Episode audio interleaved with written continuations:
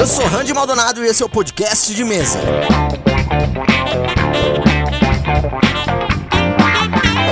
Seja para dar dicas, responder perguntas ou discutir sobre o mundo do RPG, eu estarei aqui toda terça-feira com conteúdo exclusivo para você. Você pode me mandar dúvidas, sugestões ou só conversar comigo mesmo através do e-mail contato.podcastdemesa@gmail.com. Acesse o www.padrim.com.br barra podcast de mesa para fazer parte do nosso grupo exclusivo de WhatsApp e ter um canal de comunicação mais fácil comigo também. A sua contribuição é muito importante para o crescimento do podcast. E compartilhe esse episódio com outra pessoa também, para ajudar o podcast de mesa a crescer ainda mais. Mas então vamos direto para a main quest de hoje.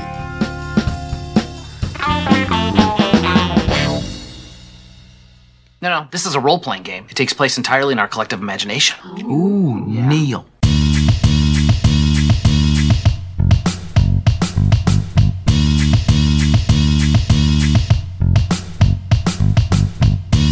Na main quest de hoje, a gente continua nossa gigantesca jornada pelas classes básicas do D&D da quinta edição. Eu já fiz um episódio sobre os bárbaros, né, dando dicas para você interpretar um bárbaro de uma maneira um pouco diferente, a relação dele com a fúria. E no último episódio eu falei com você sobre os bardos. A gente fez aquele brainstorm básico tentando imaginar também plots de personagem interessantes para quando você for pensar no seu próximo bardo e conseguir se inspirar. Então hoje você já sabe que a gente vai falar sobre os bruxos. As darkness takes your mind, dreamless like most, you await the emptiness of sleep to carry you to the day. Your sense of body fades, but your mind and the dark linger.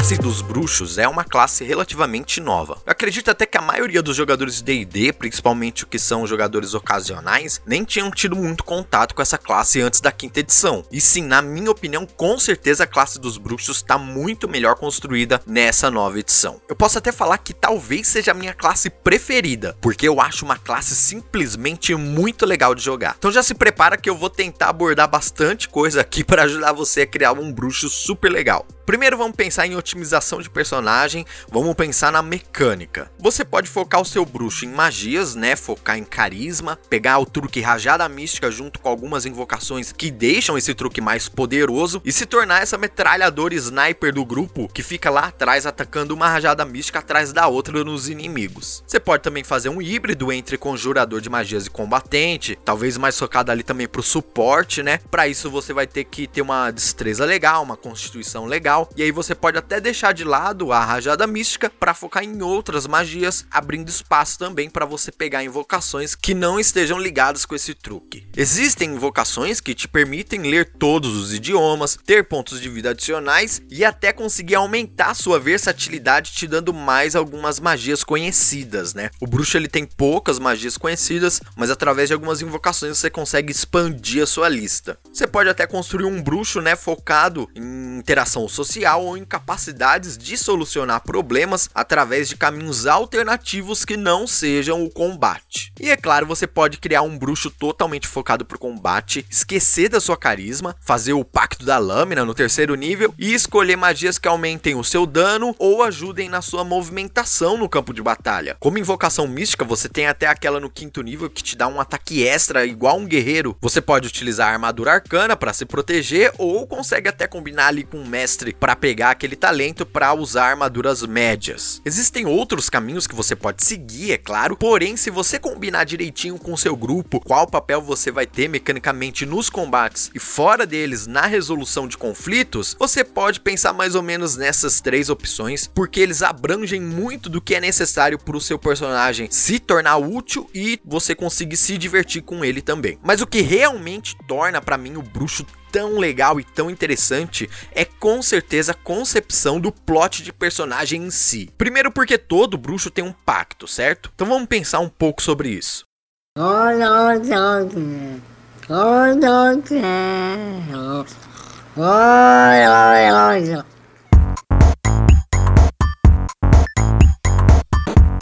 Todo bruxo tem um pacto com algum tipo de entidade. Então é muito importante que você e o seu mestre consigam estar em sintonia nesse sentido para definir que entidade é essa, como é que esse pacto funciona, etc. Então a primeira pergunta que eu costumo fazer quando eu vou criar um novo bruxo é por quê? Por que que o bruxo fez esse pacto com essa entidade poderosa? A resposta mais fácil é sempre poder, mas se você parar por aí, você vai estar tá criando uma personalidade bem vazia. Porque então é isso isso. Você quer poder e mais nada. Você não tem um objetivo, você não tem medos, não se preocupa com nada. Você quer esse poder só pra ter ele, você nem vai utilizar ele. Se a sua resposta do porquê você fez o seu pacto é para receber poder, então que tal tentar pensar um pouquinho mais além para criar um objetivo para esse poder, né? Para que que você precisa desse poder? Brando!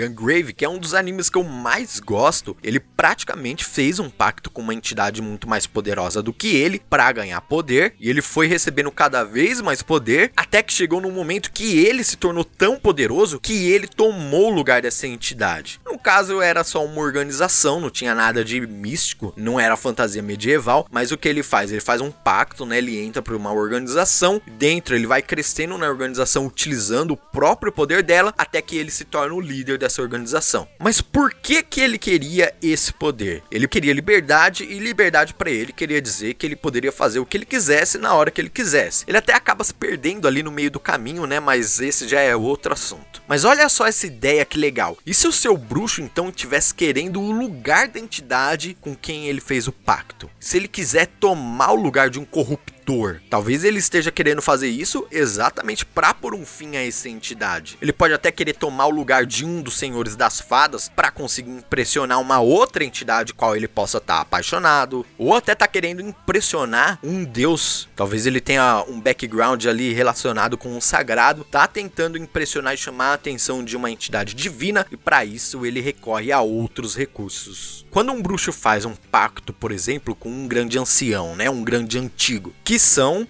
entidades baseadas na mitologia de Lovecraft, né? A gente meio que esquece que todos os grandes antigos, eles são criaturas cósmicas tão poderosas que enxergam a humanidade e qualquer outro ser senciente como uma simples piada de mau gosto e que nos destruir seria só um capricho. Então seu bruxo ele pode estar tá tentando evitar evitar que um desses grandes anciões acorde ou consiga voltar para o plano material e para isso ele usa, sabe, fogo contra fogo. Ele usa o poder da própria criatura para tentar impedir que ela consiga renascer, por exemplo. Mas e se também ele estiver buscando poder, mas para usar em pró de outra coisa, né? Ele poderia estar, tá, sei lá, querendo libertar toda uma nação que foi escravizada, ou ele talvez queira proteger o seu povo, proteger a sua família contra alguma coisa. Pode até ser algo bem pé no chão e mais político, né? Uma pessoa que viu o futuro e sabe que o reino vizinho vai causar uma chacina horrível através de uma guerra daqui a alguns anos. Então ele tá buscando poder para evitar que isso aconteça. Mas tá, então o seu bruxo não fez o pacto por poder. Então se o motivo dele fosse outro e se esse poder que ele recebe através dos níveis fosse só uma consequência do pacto dele. O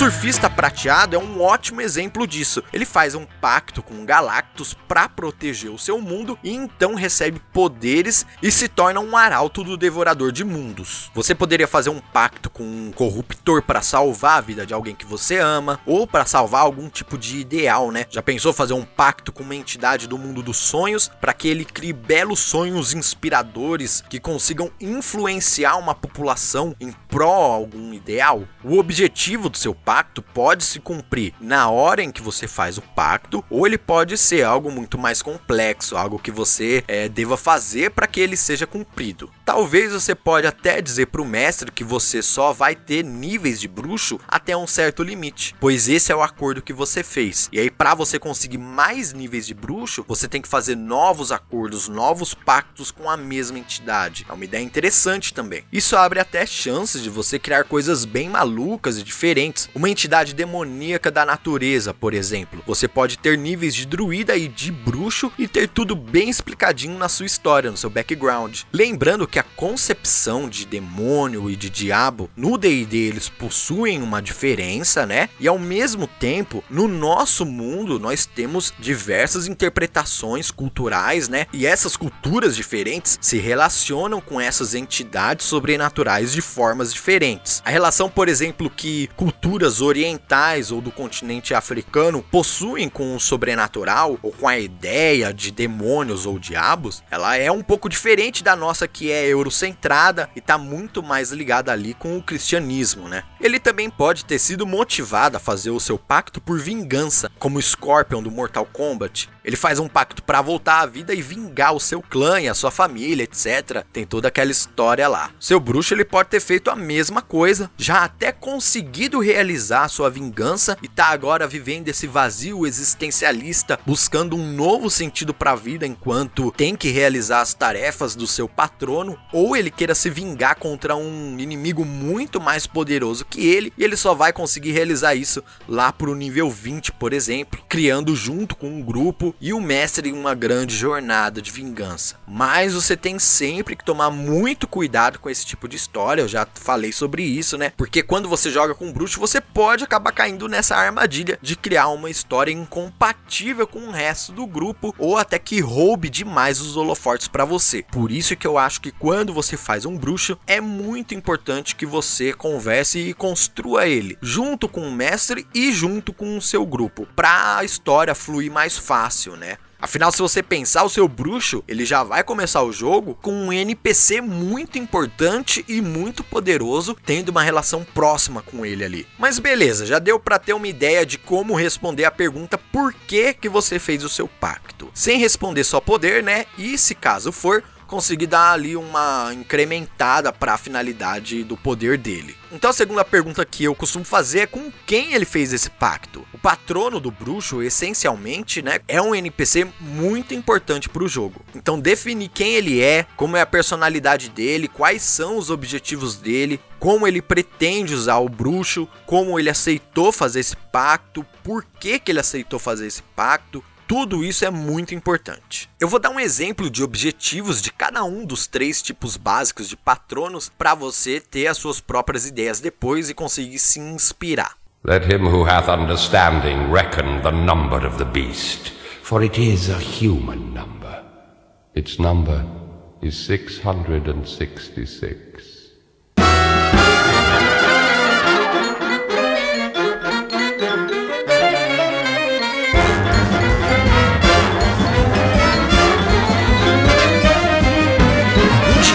Ele pode estar tá atrás de almas. Isso é bem fácil de imaginar. Então o pacto que ele fez com o bruxo possa ser um modo dele conseguir almas, mas não exatamente a alma do bruxo, que é o caminho mais óbvio normalmente. Mas e se ele obrigar o bruxo a conseguir almas para ele de outros mortais? Talvez até ele tenha presenteado o bruxo com um item que consiga aprisionar a alma de monstros que ele mata, o tornando um caçador de monstros, que ao mesmo tempo que salva e ajuda outras pessoas, ele também tá fortalecendo o poder desse diabo terrível, né? É um mundo de ilusão. Porque às vezes traz decepção. E aí? O que fazer para mudar? Não sei rei das fadas, por exemplo, pode estar simplesmente atrás de diversão. Então ele pode ter feito seu acordo só por estar entediado mesmo. E o seu objetivo final pode ser matar o bruxo quando ele não estiver mais se divertindo. Então o que traria diversão para ele? Bem, uma possibilidade é a frustração de outras arquifadas, né, de outros senhores e senhoras do reino das fadas. Existem muitas histórias na literatura e até na cultura pop também que contam sobre essa relação política estranha e complexa que essas criaturas possuem.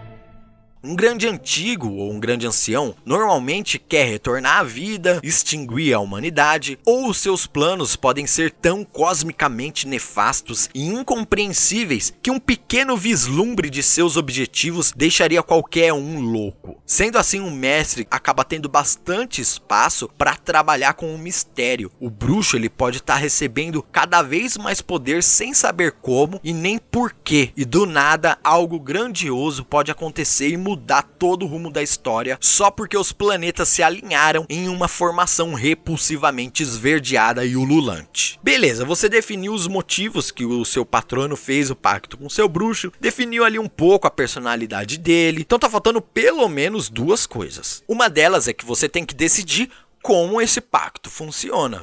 Mother of Dragons, on behalf of the Warlocks of Karth, I welcome you.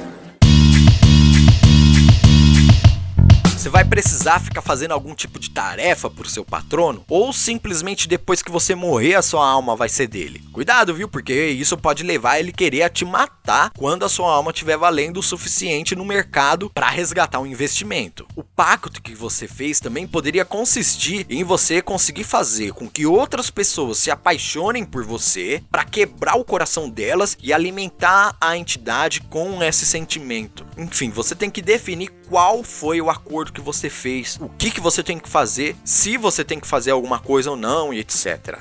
Para diabos e arquifadas, eu diria até que seria legal se você e o mestre escrevessem junto um contrato, seria até interessante. Tenha certeza que tanto o diabo quanto a arquifada pode tentar achar um jeito de fazer com que você quebre as normas no momento em que ele precise disso, ou eles podem estar tá tentando de alguma forma te obrigar a fazer novos pactos depois do primeiro para acabar te prendendo em algum tipo de looping. Afinal, eles são bem ardilosos. Agora, um demônio, um grande antigo, eu acho até legal o mestre conseguir explorar essa parte onde o pacto pode exigir um certo tipo de interpretação, né? O seu bruxo ele pode ter acabado fazendo um pacto sem nem saber ou de um modo que ele não conseguiu pedir nada em troca. Talvez porque ele nem soubesse que essa possibilidade existia, como se ele tivesse aceitado algo que no final ele não tivesse totalmente consciência do que significava. Pode ser que até antes de se tornar um bruxo, ele era somente um fazendeiro que nunca nem saiu da sua província, por exemplo. E agora a outra coisa que acho que falta é você definir a sua relação com o seu patrono. Ele que tá dando o poder dele para você ou o pacto faz com que você fique mais forte sem que o seu patrono tenha total controle sobre isso. What you doing, mini meatbags? Shooting craps? We're playing Dungeons and Dragons.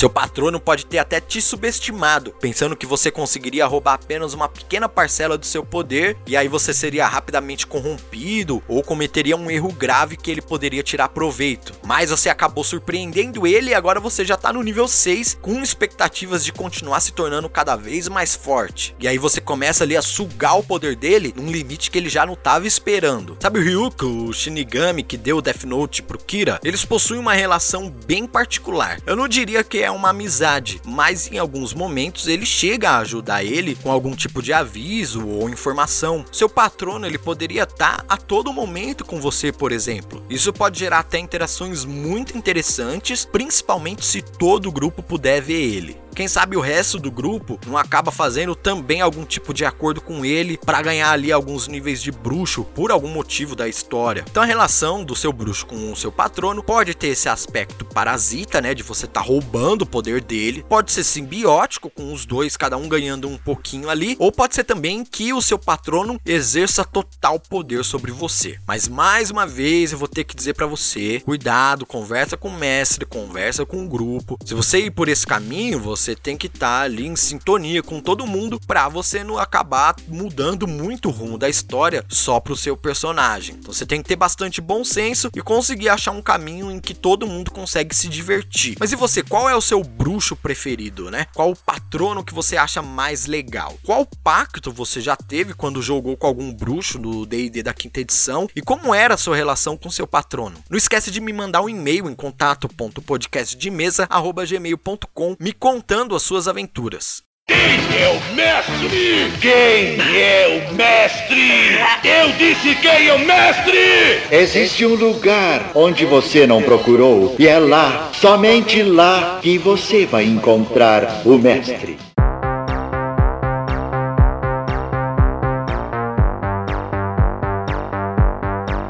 Quem é o Mestre de hoje, eu tenho algumas dicas para você, mestre iniciante. Uma dica muito importante que eu posso dar para você é para você tomar cuidado para não colocar muita pressão em cima de você mesmo. E se você é jogador, para você também tentar humanizar um pouco o seu mestre, né? Não é desdenhar ele, não é isso, é humanizar ele, é diferente. Porque nós mestres não somos infalíveis. A gente não é perfeito e também comete diversos erros. A gente é egoísta, possui falhas de caráter como qualquer outra pessoa pessoa. E se você é um cara legal, no mínimo você tenta rever os seus conceitos todos os dias para aprender coisas novas e se tornar uma pessoa melhor. Sendo assim, se você está começando a mestrar, não ache que o seu jogo tem que ser perfeito. Você nunca vai se livrar do pequeno sentimento de que o jogo talvez poderia ter sido um pouquinho melhor, que você esqueceu alguma coisa, que você acabou errando aqui e ali. Esse sentimento ele pode querer dizer que você está só inseguro e aí você tem que trabalhar um pouquinho nisso isso, né, para melhorar, mas no geral é muito normal a gente ter um pouco disso, até porque quer dizer que a gente se importa com o jogo. Do mesmo modo, se você é jogador, se você coloca o seu mestre num pedestal, né? Nossa, como o meu mestre é bom, como ele consegue criar aventuras fantásticas, como os NPCs dele são os melhores. Talvez quando ele errar, você pode acabar se decepcionando muito. No nosso dia a dia, a gente tem essa mania de ficar idealizando coisas, e a gente com certeza também idealiza na hora de jogar RPG. E RPG é uma coisa sensacional, né? São várias pessoas que pensam de formas diferentes, brincando e se divertindo com um jogo e ao mesmo tempo criando uma história juntos. No final das contas, o mais importante é se divertir, mas não se engana. Nem todo jogo de RPG, nem toda aventura vai ser incrível. Você vai ter muitas sessões de RPG monótonas e sem graça, é normal, faz parte do processo de criação e talvez você consiga usar isso como escala para construir um clímax. E se não tá rolando, se você tá sentindo ali que tá realmente ficando um clima meio chato nos jogos, uma monotonia, etc, é necessário às vezes conversar amigavelmente entre o grupo para achar uma solução. É engraçado porque o RPG presencial e pela internet, eu acho que ele é bem diferente nesse sentido. No presencial, no final das contas, você tá com seus amigos, né? E qualquer coisa, se o jogo não tá virando, vocês podem simplesmente parar e abrir uma cerveja e continuar continuar conversando sobre outra coisa. Já pela internet, eu acho até que o jogo toma um pouco mais de importância do que a interação social em si, porque você não tá vendo os outros diretamente, às vezes você tá só conversando através de áudio, né, etc. Então, se você tá começando a mestrar, se mantenha simples. Você não precisa criar um mundo, um panteão, todos os reinos, todos os NPCs, etc. Porque além disso dá um trabalhão, no final das contas pode ser até que os jogadores queiram só ficar no mesmo lugar, sempre repetindo a mesma coisa, porque é isso que eles estão achando divertido. E aí você pode até acabar sentindo que o seu trabalho duro de criar o um mundo tenha sido uma perda de tempo e até ficar um pouquinho magoado com os seus jogadores por eles não terem dado valor ao seu trabalho entre aspas, né? Eu sei que pode ser meio cruel falar isso, mas por mais que você crie páginas e páginas de história, no final das contas quase que ninguém se importa. Calma, eu não tô tentando te desestimular, não é isso? Você tem que fazer o seu trabalho como mestre sim, se preparar. Se você gosta de criar histórias, de escrever, você tem que escrever sim, é muito legal. Mas não é fácil criar um mundo de fantasia, por exemplo, tão fascinante quanto do Tolkien, certo? Então você não precisa colocar tanta pressão em você. Você não vai superar os grandes mestres da literatura. Se você agir de modo mais leve, mais tranquilo e for criando conforme for necessário, né? É essa ideia de o que demanda, o que a história demanda, o que a história pede de você, você vai lá e cria. Às vezes, esse fluxo de criação pode acabar saindo de forma mais fácil e fazendo mais sentido, mais fácil até do jogador se conectar com a história. Então planeje um jogo de cada vez e tenta planejar junto com um grupo. Eu, particularmente, acho isso muito legal. Às vezes, fazer com que os jogadores participem do processo de criação pode fazer com que eles também fiquem muito mais interessados em explorar o mundo de forma mais assertiva e mais ativa, né? E aí você consegue utilizar plots de aventura com muito mais facilidade, por exemplo. Mas é isso, assim, resumindo, não coloca muita pressão em você, torna o RPG uma coisa leve e divertida e vai fazendo uma coisa de cada vez, aprendendo uma coisa nova todo dia e você vai melhorando aos poucos. Ninguém é perfeito, ninguém é o melhor. RPG não tem um jeito certo de jogar. Apesar desse podcast aqui dar dicas, eu não tô querendo ensinar o jeito certo de ninguém jogar. Eu só tô querendo inspirar você.